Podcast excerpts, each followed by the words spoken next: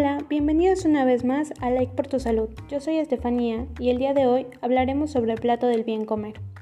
El cuerpo necesita del consumo correcto de alimentos y agua, pues son necesarios para vivir, crecer, desarrollarse, moverse y mantenerse sanos.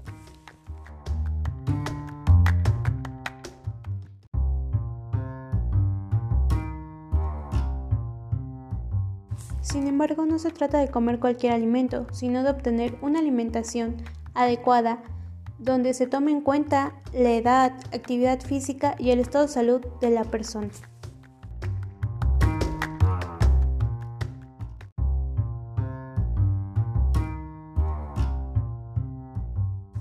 El plato del bien comer es una guía de alimentación que forma parte de la norma oficial mexicana. Es una herramienta gráfica que representa y resume cómo alimentarse correctamente de acuerdo a sus necesidades y posibilidades.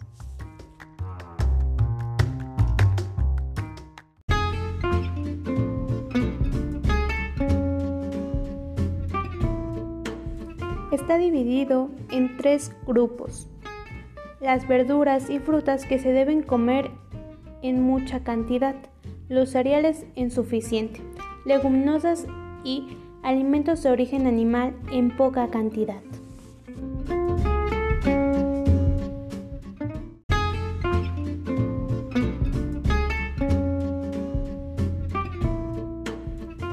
Coma en mayor cantidad verduras y frutas, en lo posible que sean crudas y con cáscara.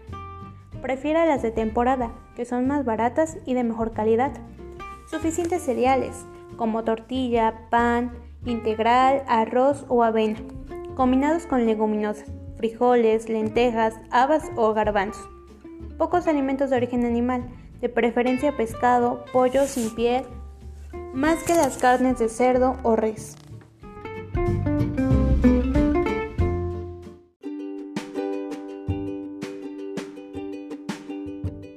Algunas acciones que podemos hacer son que aprovechemos los alimentos que se puedan conseguir en el lugar donde vivimos, lavarse las manos antes de preparar y consumir los alimentos, así como después de ir al baño.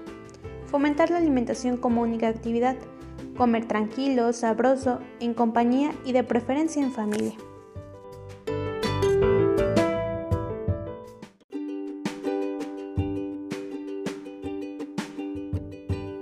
Consumir agua clorada o hervida. Tomar un mínimo de 2 litros de agua al día o en su defecto 8 vasos. Hay que consumir alimentos naturales, preparados con poca grasa, sal y azúcar. Evitar el consumo de refrescos embotellados o enlatados y productos chatarra.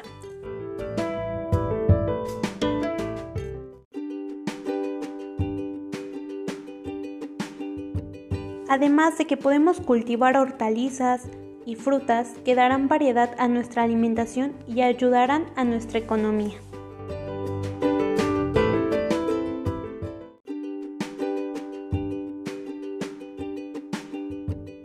Asimismo, debemos hacer ejercicio físico todos los días, como caminar, subir escaleras o bailar. Esto nos ayudará a combatir el sobrepeso y la obesidad.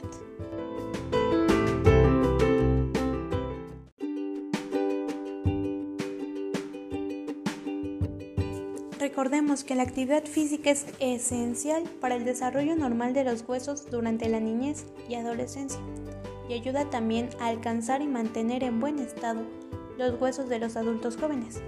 En los ancianos prohibiendo la osteoporosis. La actividad física también regula, previene o retrasa el que las personas contraigan presión alta y el ejercicio reduce la presión reduce también el riesgo de desarrollar diabetes mellitus tipo 2.